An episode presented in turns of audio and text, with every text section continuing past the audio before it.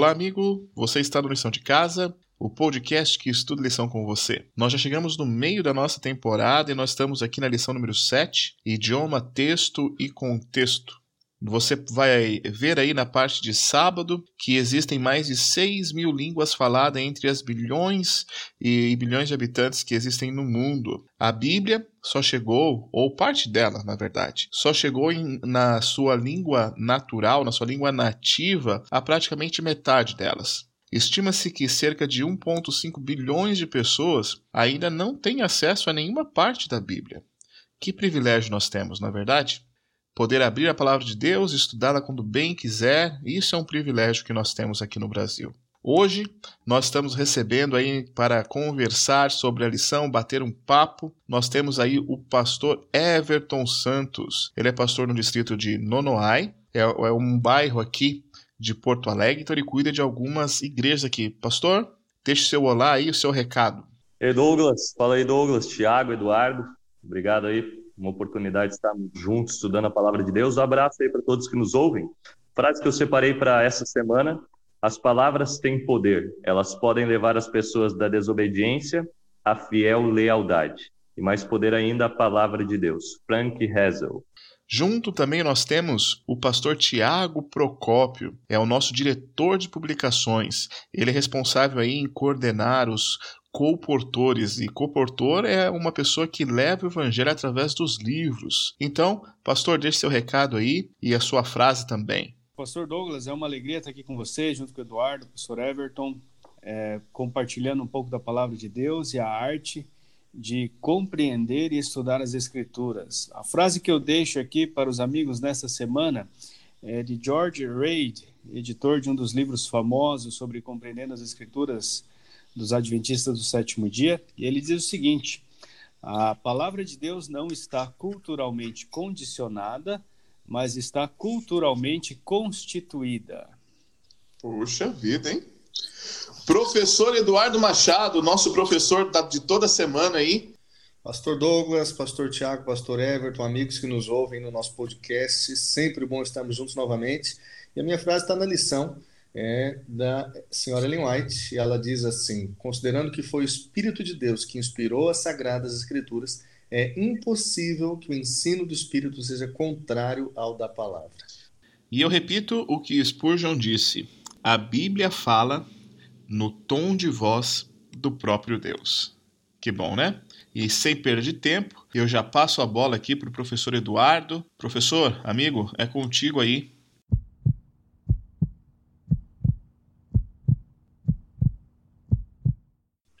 É isso aí, Pastor Douglas, e a gente vai para um bate-papo muito bacana hoje, porque a lição tá top e como a gente sempre faz, você está ouvindo a gente aí, feche os seus olhos ou fica em reverência aí, em respeito, e nós vamos falar com Deus, pedir a direção dele na nossa conversa.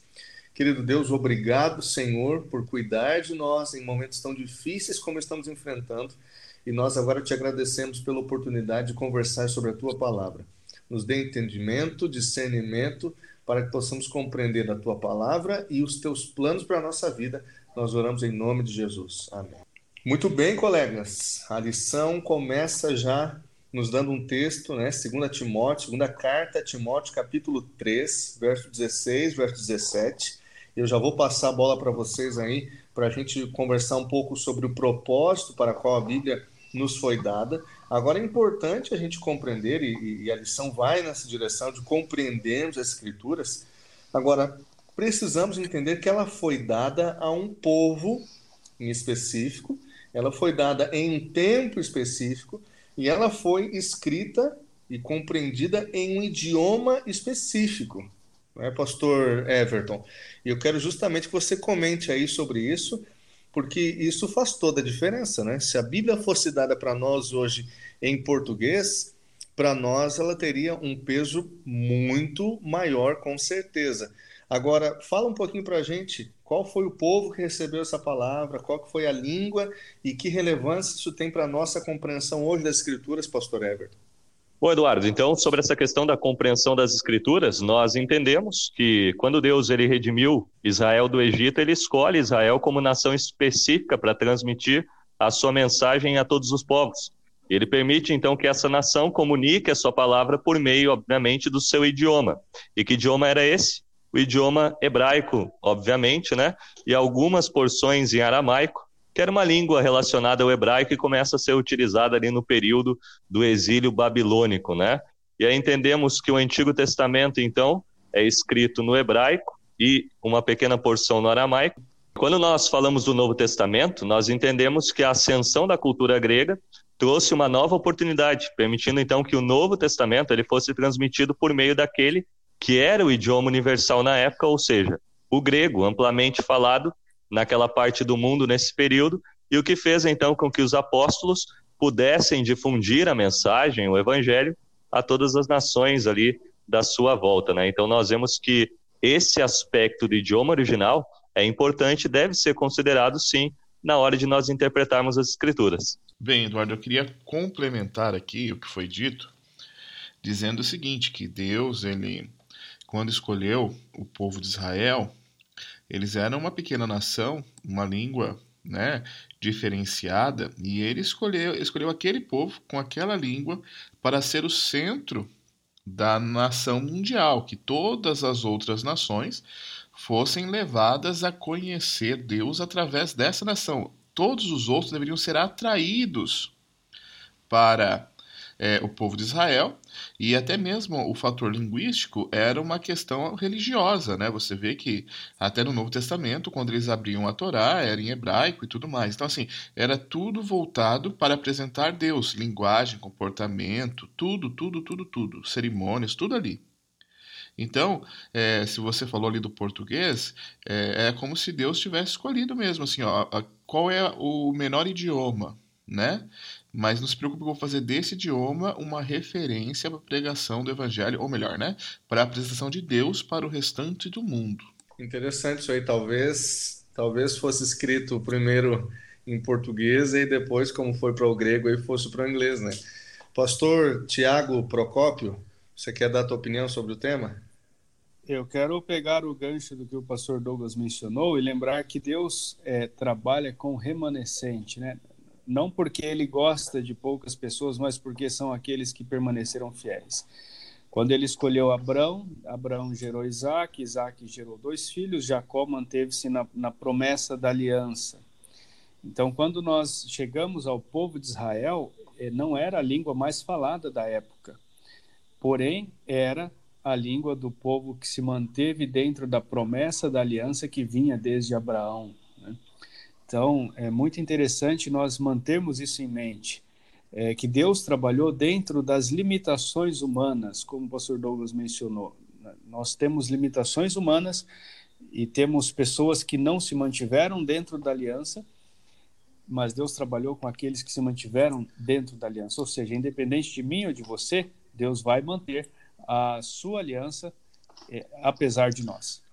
É interessante também, se me permitem aqui, pontuar uh, que o tempo de Deus ele é sempre perfeito para colocar a sua mensagem nas mãos do seu povo. Por exemplo, quando a gente analisa os hieróglifos egípcios, a gente vê que o alfabeto surgiria um século antes do Êxodo. Então ali surge então um protótipo daquilo que seria o idioma hebraico que é aperfeiçoado durante aquele século, para que depois, então, quando ele já estivesse aperfeiçoado, Deus revelasse a palavra dele, de forma que as pessoas pudessem escrevê-la e compartilharem aos outros. Então, veja a ação de Deus no tempo, levando em consideração todos esses fatores, né? Então, é, se, se, nós formos colocar aí a questão do inglês e português aí, como a gente estava conversando, é, é, houve uma mudança de visão. Você vê que no Novo Testamento, a gente vê que houve é, uma troca de miss, missiológica, né?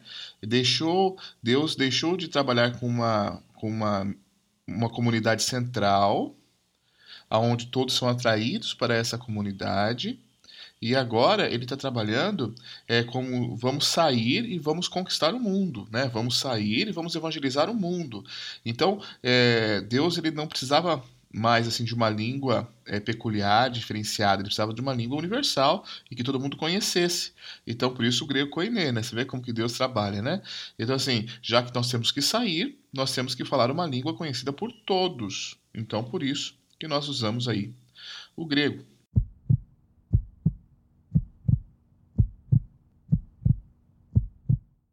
Muito bom. Tá boa a nossa conversa e a gente precisa avançar aqui. Agora, olha só, tem algumas palavras que são interessantes, né?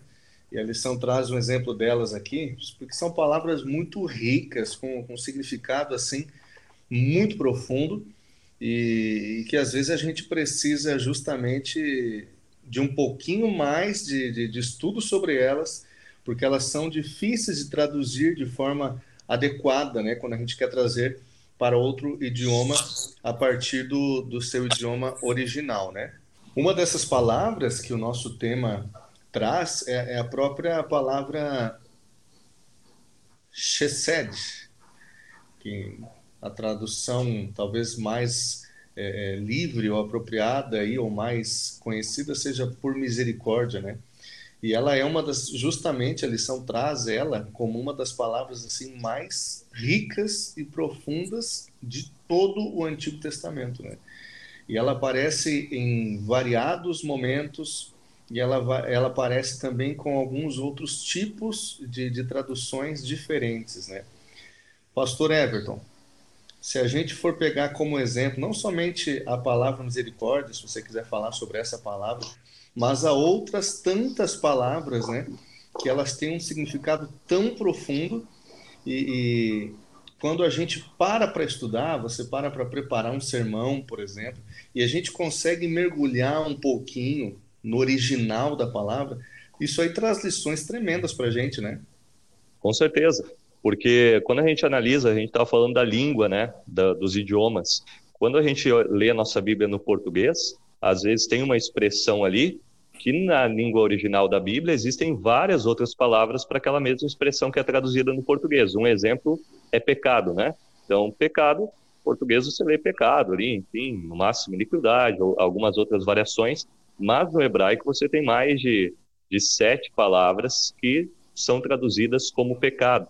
E a lição mencionou essa semana também a palavra, por exemplo, shalom e o conceito de remanescente. Por exemplo, você tem o remanescente histórico na Bíblia e você tem também o remanescente escatológico. E há pelo menos sete palavras que são utilizadas na Bíblia, tanto no Antigo quanto no Novo Testamento, para remanescente. E aí, como que você sabe o contexto ali, a tradução? Você vai ter que analisar o contexto, então, o que vem antes, o que vem depois, a frase, para entender, então, o significado e a aplicação daquele termo ali dentro da passagem das escrituras. Né? E a gente tem que lembrar que quando a gente interpreta daqui a pouco fora do contexto, a gente pode gerar o pretexto para alguma outra coisa. E uma, uma história aqui bem breve que ilustra isso é que um dia eu fui dar um estudo bíblico e a moça, ela falou assim, pastor, eu descobri que que a Bíblia ela permite aqui tomar chimarrão. E eu pensei que era uma versão gaudéria da Bíblia, né? E ela então falei, mas irmã, que texto que é esse?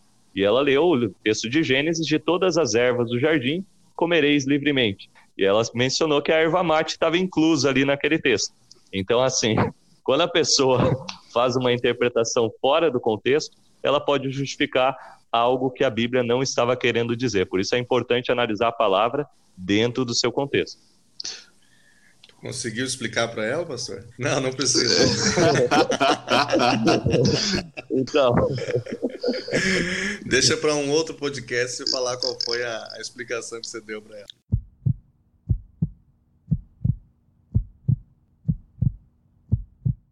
Então, eu quero deixar um exemplo aqui interessante, que aqui no Rio Grande do Sul você tem a palavra ba, certo? que ela pode ser usada aí de, todas as formas, modelos, circunstâncias. Se você mudar a entonação, mudar é, aonde você coloca na frase, até a expressão que você tá, você muda totalmente o significado, né? É, e isso é o que acontecia. Se você pegasse um texto ali fora do contexto ali, uma palavra só, aí poderia ser tirado totalmente. Eu sei que é uma expressão idiomática, eu sei que é algo local, mas poderia ser mudado totalmente o sentido da frase se você pegar uma palavra e só traduzir a palavra, não o contexto onde ela está inserida. Por isso que é importante. Pega a palavra, pega o texto, pega o verso acima, o verso abaixo e assim por diante. O, o pastor Everton falou ali do exemplo é, da palavra shalom, né, que em vários lugares do, do mundo hoje é, é, é uma palavra utilizada como um cumprimento, como uma saudação, que tem significados é, ou melhor, que não, não, não significados diferentes, mas um significado muito mais amplo do que a própria tradução da palavra, né? É, Eduardo, é, nesse contexto de idiomas, a gente precisa entender algumas coisas para conseguir é, entender que a Bíblia ela é escrita numa situação bem diferente da nossa. O idioma, geralmente, ele é construído em torno de uma cultura. Né? É, então, os hebreus, quando saíram do Egito, eles eram escravos, eles talvez não tinham uma cultura propriamente deles. Então, ao sair do Egito, atravessar o Mar Vermelho, Deus foi revelando ali muitas coisas, o Êxodo em diante foi escrito a partir dali. É, muito, muitas das coisas que estão escritas na Bíblia revelavam a cultura deles. Hoje nós vemos uma cultura bem diferente, é, nada a ver, um, algo totalmente novo. Então, isso pode trazer alguns desencontros e a falta de compreensão profunda de alguns termos bíblicos. É o caso também de nós entendermos que o hebraico ele era uma língua bem mais é, primitiva do que é o nosso português hoje. Então, hoje nós temos uma quantidade de termos e palavras muito maior. Então, por exemplo, quando a lição aqui traz a palavra é, que é traduzida por misericórdia, né? É, deixa eu ver, eu aqui. Exato. Qual é o nome da palavra mesmo, pastor? Quando a Bíblia traz a palavra Shezed, traduzida por misericórdia, a palavra misericórdia, ela provavelmente não expressa todo o sentimento que o autor quis passar quando ele escreveu Shezed. Né? Ele tem, nós precisamos entender ali um termo, um, um contexto, uma, uma profundidade, um sentimento é, que a própria lição traz como grande benevolência, né? Talvez é, o tradutor, em muitas das situações, ele acaba sendo um traidor, porque ele não tem todas as condições de colocar tudo que a palavra traduz, tudo que a palavra traz. Ele tem que comprimir o texto, ele precisa escolher uma palavra, então ele escolhe misericórdia. Então, isso é o que acontece quando a Bíblia é traduzida, quando a Bíblia foi traduzida. O tradutor precisa escolher uma palavra que reflete melhor a nossa cultura e, e a compreensão daquilo ali. Porém, aquilo ali dentro do contexto original, ele tem um significado mais amplo, mais profundo. Essa é a riqueza para aqueles que é, vão em busca de um conhecimento mais profundo da palavra de Deus. Interessante sobre os perigos também dessa questão das palavras. Por exemplo, a gente tem a palavra Hades, Geena, Sheol, palavras que são utilizadas para sepultura, traduzidas como inferno na Bíblia, e aí geram, daqui a pouco, uma possibilidade de uma interpretação equivocada e o dogma que a gente tem sobre inferno, enfim, tudo baseado em uma interpretação equivocada dessas palavras, excluindo-as do seu contexto original e do significado que o autor queria dar quando as escreveu, né? Então isso é importante mencionar também. É muito bom o pastor Everton ter mencionado isso, porque nós, como adventistas do sétimo dia, nós não temos nenhuma doutrina baseada apenas em um texto bíblico, em apenas um verso. É, talvez o ouvinte nosso hoje aqui ele esteja se perguntando, mas eu não domino o original, eu não, eu não tenho conhecimento, isso é algo muito distante para mim.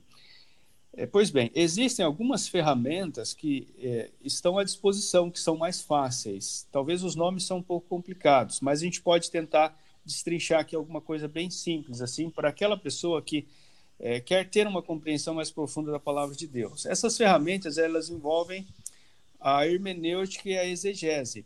Esse termo hermenêutica, ele não é, não é, não é um termo só nosso, da teologia, da Bíblia. Ele é um termo de todas as artes que trabalham com texto, com interpretação de texto. Os advogados, eles usam muito esse termo no meio jurídico, porque se utiliza muito a interpretação do texto.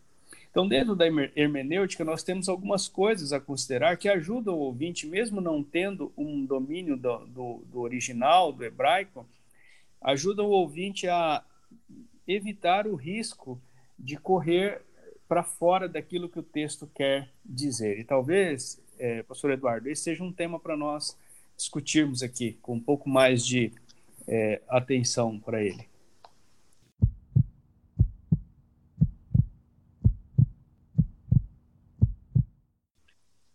Sem dúvida. Muito bom a nossa conversa até aqui. Vamos avançar? Eu estava dando uma olhadinha aqui é, e verificando que em português nós temos cerca de 400 mil palavras.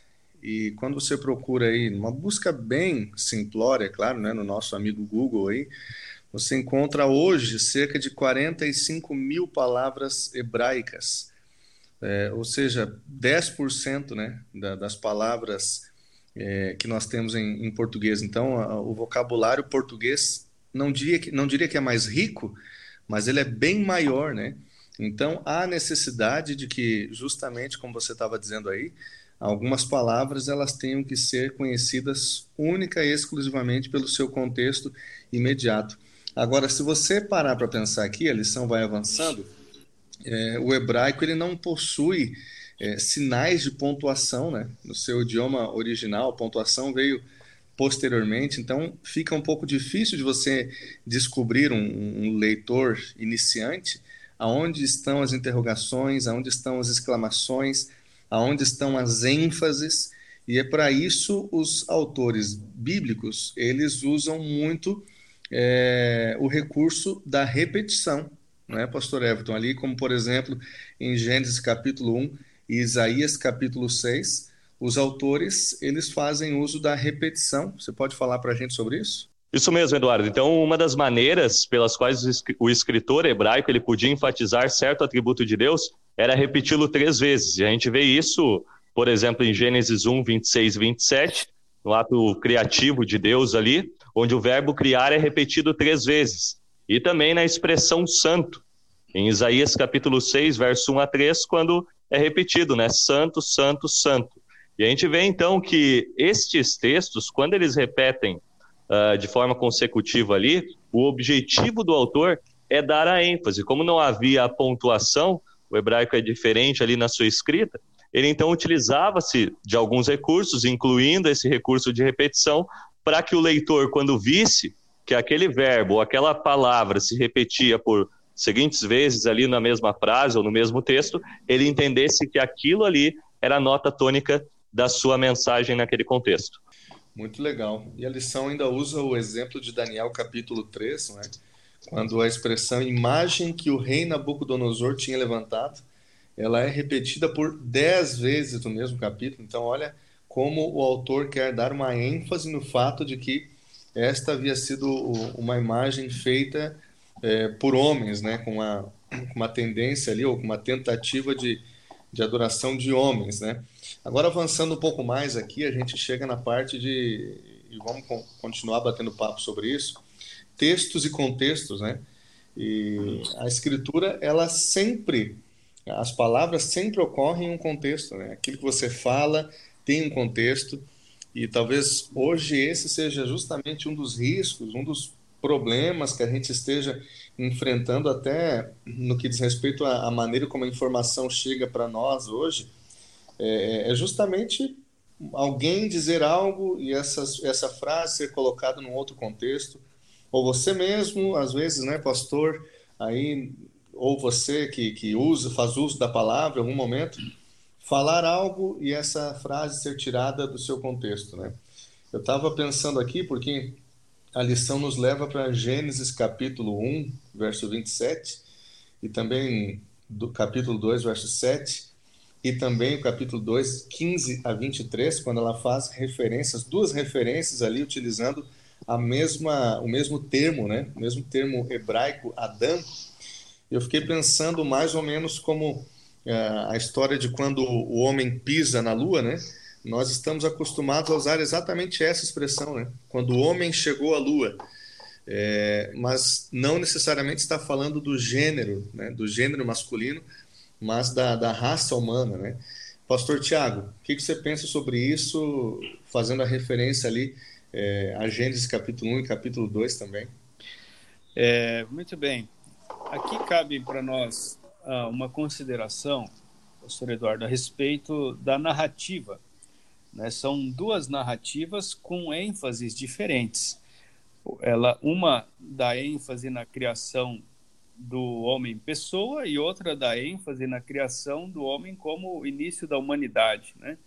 Alguns alegam que isso daqui dá a entender que é, é simplesmente uma criação da humanidade, não houve um Adão específico, uma pessoa criada. Porém, é, Jesus não dá margem para isso quando ele se refere a Adão, a pessoa de Adão, nos evangelhos. Né? Ele se refere à criação do homem, da pessoa de Adão. Então, são duas narrativas, as duas narram a mesma coisa, com, questão, com uma, uma ênfase diferente. Né? Esse é um ponto interessante, eu queria complementar dizendo o seguinte, que quando a Bíblia foi escrita, ela foi escrita corrida, ela não tinha divisão de versos, capítulos, nada disso. Tinha os livros, lógico, mas não capítulos. Foi tudo escrito direto.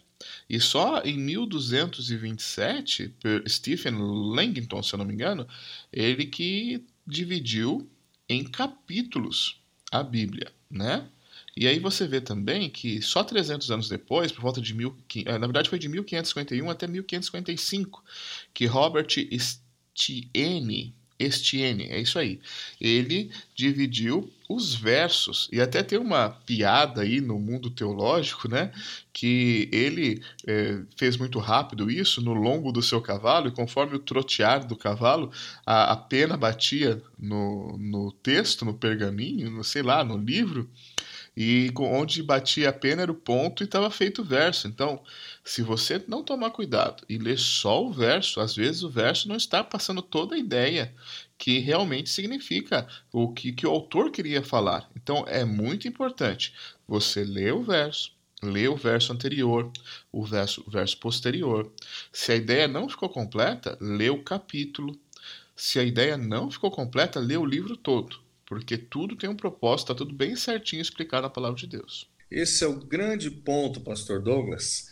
Eu vou passar a palavra para o pastor Tiago Procópio e depois a gente já vai avançando aí é, para o finalzinho da nossa, da nossa lição, que tem como objetivo justamente falar um pouquinho sobre essa questão de análise de contexto, de texto, de livros, de autoria. Pastor Tiago. É, isso que o pastor Douglas, só complementando, é, é bem importante ressaltar que a Bíblia não foi escrita com capítulos e versículos. Talvez para alguns isso pode ser uma novidade. O autor, vamos imaginar Moisés sentado numa pedra pastoreando as ovelhas do sogro dele, de Jetro, né? O Gênesis foi escrito nesse período, mais ou menos. Ele coloca ali a, a, a, a pena sobre o, o, um, o papiro ou sobre o pergaminho, molha na tinta e começa a decorrer o texto ali de acordo com o que Deus vai revelando para ele. E ele vai escrevendo, ele vai escrevendo, ele vai escrevendo. É, por isso que nós cometemos, muitas pessoas cometem o deslize de olhar apenas para um verso. E isso talvez seja um dos maiores é, atentados à palavra, ao texto, é você pegar frases isoladas, é, versos isolados, sem olhar de uma maneira ampla, porque o autor ele não escreveu um verso por vez, ele não sentou numa cadeira e pensou assim: hoje eu tenho a tarefa de escrever pelo menos quatro capítulos ou três capítulos. Ela não foi feita dessa forma.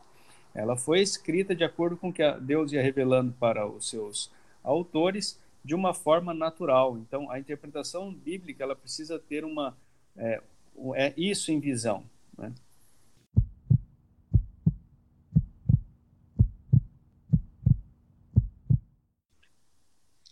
O que será que é pior, né? Ler, é, não ler a Bíblia ou ler apenas alguns versículos de maneira tendenciosa, tentando apenas dar fundamento para aquilo que eu acredito, né?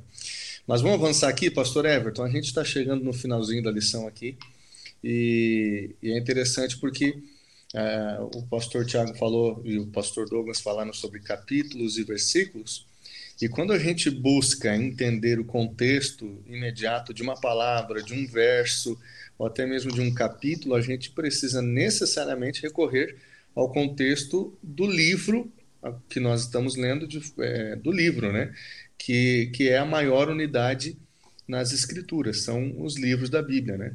É, é dessa maneira que, que nós encontramos a Bíblia separada por livros. Né? É, agora veja só: quando nós buscamos entender o significado de uma mensagem, de uma mensagem de um livro ou da mensagem de um verso, ok, nós recorremos ao livro como um todo. Mas que passos, Pastor Everton? Que dicas assim bem práticas a gente pode dar para os nossos ouvintes aí de como compreender uma palavra ou de como compreender um verso ou mesmo um capítulo da Bíblia? Então, nós temos algumas ferramentas hoje disponíveis para nos ajudar a entender esse contexto. Eu costumo dizer que para entendermos o contexto, nós precisamos encontrar a resposta para as seguintes perguntas: quem escreveu, quando escreveu, para quem escreveu e por que escreveu. A maior parte dos livros nós podemos entender ali quem escreveu, né? São de autores conhecidos. É, é, claro que existem alguns que nós não conhecemos autores, mas conhecemos então o contexto, quando foi escrito, para quem foi escrito e qual o objetivo para o qual foi escrito. E como que eu encontro essas informações? Hoje, por exemplo, nós temos os comentários bíblicos, temos o comentário bíblico adventista, série Logos, que ajuda a entendermos esse contexto histórico dos livros e também dos versos em si. Temos também aí concordâncias bíblicas que podem ser utilizadas para nos auxiliarem na compreensão do texto. E é interessante quando a gente pensa na questão das ferramentas, né? Uh, alguém pode se perguntar: seria possível, por exemplo, estudar a Bíblia profundamente sem entender as línguas bíblicas originais? É aí que entram essas ferramentas, como concordância de Strong, Young, que são concordâncias que estão disponíveis aí de forma online, qualquer Esse um com acesso à internet. É, é perigoso não? Porque parece até um nome de tormenta aí. então, nesse caso aqui não, não tem perigo não. A pessoa pode abrir ali e vai ter uma boa ferramenta para poder estudar as escrituras. E podemos então estudar ali também como as palavras são utilizadas, né, nas frases, nos livros, ao longo das escrituras. E quando a gente pensa nesse fator, nós vemos que os fundadores da nossa igreja, por exemplo, eles não tinham todas as ferramentas que nós temos hoje disponíveis, mas eles tinham suas Bíblias, concordâncias e seguiam cuidadosamente os princípios protestantes de interpretação da Bíblia, que são princípios que a gente já tem tratado aqui. Sola Escritura, tota Escritura, ou seja, toda a Escritura inspirada por Deus, somente a Escritura como a sua própria intérprete. E a gente vê que, a despeito dessa limitação de ferramentas, eles seguiam algumas regras e hoje nós temos vários outros recursos à nossa disposição e temos então o privilégio de estudarmos a Bíblia com esses recursos que esclarecem também o significado das Escrituras, né? Dicionário bíblico, léxico também, que podem ajudar a entender o significado de algumas palavras em si. É, como nós vimos na semana passada, complementando o que o pastor Everton falou, a importância de, de nos atermos ao contexto histórico, ela é crucial, porque a palavra de Deus ela foi escrita com um objetivo, para um determinado grupo de pessoas. Nós então devemos entender o que, que foi escrito, o objetivo de lá, e tirarmos uma lição espiritual para aplicarmos para nós hoje. Nós não podemos fazer essa ponte direta da Bíblia para nós hoje direto, senão nós podemos cometer alguns crimes. É, de algumas coisas que estão escritas na Bíblia, ou talvez a Bíblia como um todo, ela foi escrita para um público específico, e, ou seja, ela está dentro de uma cultura. E nós devemos, para transcender essa cultura para nós hoje, nós devemos atentar para as regras que o pastor Everton mencionou. Lembrando também que existe o contexto literário, ou seja, que além do contexto histórico, existe o contexto literário. Aquelas palavras, aqueles termos que são usados em determinados, é, num determinado verso bíblico, o autor ele, de, ele usa aquilo ali no seu, no seu livro como um todo. Por exemplo, nós pegamos, nós estudamos aqui as palavras shalom, não é? é quando ela surge na Bíblia, quando nós vamos fazer uma pesquisa mais apurada, nós primeiro, antes de vermos ela em outros livros da Bíblia, nós devemos estudar o assunto dentro do próprio livro, para entender melhor o que, que o autor intencionou com aquilo dali. É, e dentro desse gênero literário, é importante entender também a natureza do livro. Se é um livro profético, um livro histórico, enfim, se é um livro poético, porque isso vai influenciar também na interpretação do texto, entender a natureza literária ali, enfim. Você não tem como interpretar profecia de modo poético ou poético de modo profético, então é importante entender esse contexto também, né? Exatamente. Por isso que a Bíblia está bem dividida em uh, livros, né? Cada autor ele tem a sua particularidade, cada livro ele tem a sua particularidade. Então é, é extremamente crucial esse assunto aí. Muito bem, a gente vai chegando no finalzinho do nosso bate-papo aqui, foi muito bom. Olha, essa semana aí, esses dois convidados aí foram realmente uma bênção para o nosso podcast. E eu vou pedir aí, pastor Everton, depois o pastor Tiago, para vocês dizerem aí umas últimas palavras, não últimas palavras de vocês, espero, né? Umas últimas palavras aí no nosso podcast, é, tentando resumir aí uma, uma ideia central da lição dessa semana. Pastor Eduardo, eu gostaria de finalizar a minha participação com um apelo espiritual para aquelas pessoas que nos ouvem. Talvez falte a elas recursos, ferramentas é, para a compreensão da palavra de Deus. Mas nesses, nessas limitações, o joelho no chão, a oração, a busca do Espírito Santo, é, como um de nós mencionou aqui no início, o Espírito Santo ele, ele iluminou os autores ele inspirou os autores na composição da palavra de Deus, ele também nos ilumina na compreensão. Ou seja, a mesmo, o mesmo ser divino que coordenou a, a, a formação das escrituras, ele coordena também a instrução, o leitor. Olha que bênção que nós temos. Isso é algo extraordinário. Todas as vezes que nós nos achegamos a Deus, oramos pedindo iluminação do Espírito Santo, certa com humildade, com coração aberto, sem filtros, porque às vezes nós nos aproximamos da palavra de Deus já com alguns é, tendências, querendo provar algumas, algumas ideias que a gente tem.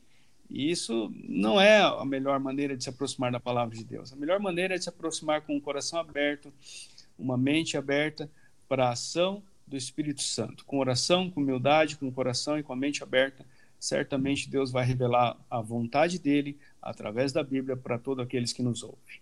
O que me chamou a atenção, que eu queria enfatizar aqui para fechar da lição dessa semana, é aqueles índices que o Douglas apresentou no início ali, que hoje nós temos um bilhão e meio de pessoas que não têm nenhuma parte das escrituras traduzidas na sua língua materna. E todos que nos ouvem possivelmente têm pelo menos um exemplar da Bíblia em casa. E isso é uma bênção que às vezes nós não valorizamos, não fazemos uso, né? Eu, pelo menos, tenho várias Bíblias na minha casa, e isso é um privilégio que nós temos.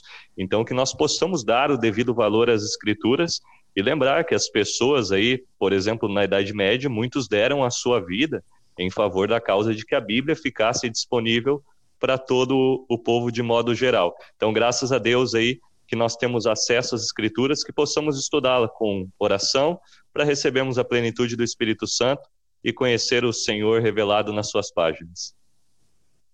Que maravilha, você que nos ouve aí, é o estudo da lição dessa semana e nós queremos incentivar você para que tenha a sua lição, faça aí a sua assinatura para receber é, trimestralmente o seu guia de estudos, né, a lição da Escola Sabatina, ou compre mesmo de maneira avulsa, mas tenha o seu guia, estude pela internet, para que você possa estar por dentro aí é, do tema que os adventistas e também os amigos estudam no mundo inteiro, né? A lição desta semana foi uma bênção para todos nós e eu quero apenas deixar para você o lembrete de que nós somos discípulos de Jesus. E como discípulos do Mestre, precisamos colocar a palavra de Deus na prática da nossa vida e não apenas torná-la uma teoria, uma teoria apenas que pode ser compreendida, explicada, falada, mas não praticada. Comunhão com Deus, não esqueça, você está recebendo um chamado de Deus direto para ser um sacerdote ou uma sacerdotisa de Deus aí na sua casa, levando a palavra aos seus filhos. Então, não esqueça de tornar a comunhão uma prática diária, comum aí na sua casa. Relacionamento, relacionamento com as pessoas, relacionamento com a comunidade. Estamos vivendo dias difíceis e em dias difíceis eu tenho plena convicção de que nós temos diante de nós oportunidades para abençoar as pessoas que estão perto de nós. Jamais esquecendo que a missão de Deus não para. O Senhor deixou muito claro, ele revelou a Moisés a respeito do passado, a respeito do presente, revelou a respeito do futuro também, o plano para salvar o homem e nós não podemos fazer com que, ou permitir que a missão que é de Deus de salvar o homem pare em nossas mãos e esteja como pães embolorados. Né? Precisamos transmitir essa palavra a todos. Então, descubra maneiras, métodos, ferramentas para transmitir a palavra de Deus a outras pessoas também.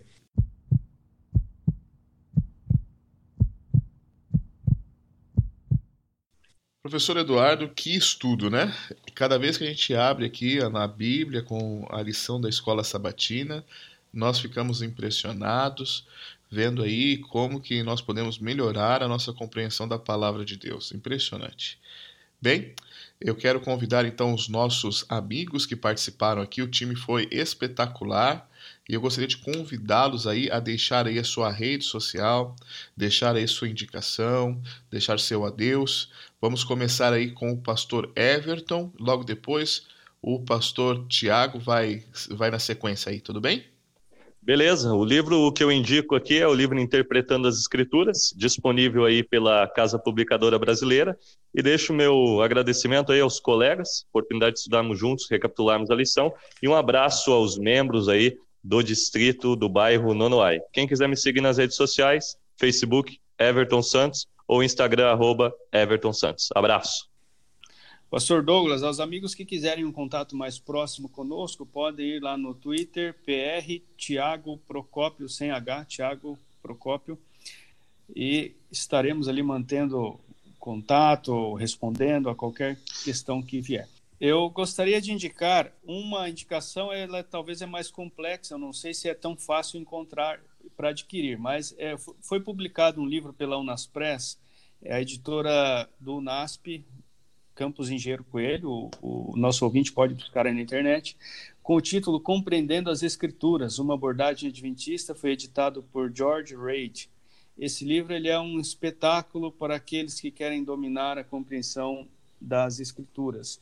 Para o ouvinte, talvez que tenha um pouco de dificuldade de achar esse volume, pode recorrer à Bíblia Andrews no site da CPB, que com certeza tem ferramentas e, e dicas ali extraordinárias para como guia. Muito bem, pastor Eduardo. Estamos sempre juntos pelo PR underline Eduardo underline. Um grande abraço a todos. Ok, amigos, muito obrigado pela participação de vocês. Aí o time foi muito bom, como eu já disse. E eu quero convidar o nosso amigo ouvinte que participa conosco aí toda semana, primeiramente para assinar os nossos canais, né? Estamos na maioria dos, das plataformas de streamings aí, Spotify, iTunes, você pode escolher aí. Se você não tem nada disso, tem no YouTube. Você pode eh, entrar no YouTube e procurar aí na lição de casa, você vai achar e que você possa aí aproveitar cada semana. Assina o canal, assina o nosso canal no YouTube, assina a nossa lista ali no, no Spotify no iTunes, para que a gente possa aí ter uma boa visibilidade e pregar o evangelho também através da lição da Escola Sabatina. Você pode participar desse ministério conosco, tá bom? Semana que vem nós vamos reunir o time novamente para estudar sobre a criação, Gênesis como fundamento. É tão importante isso que dividiram entre parte 1 e parte 2. Nós vamos só na parte 1, né?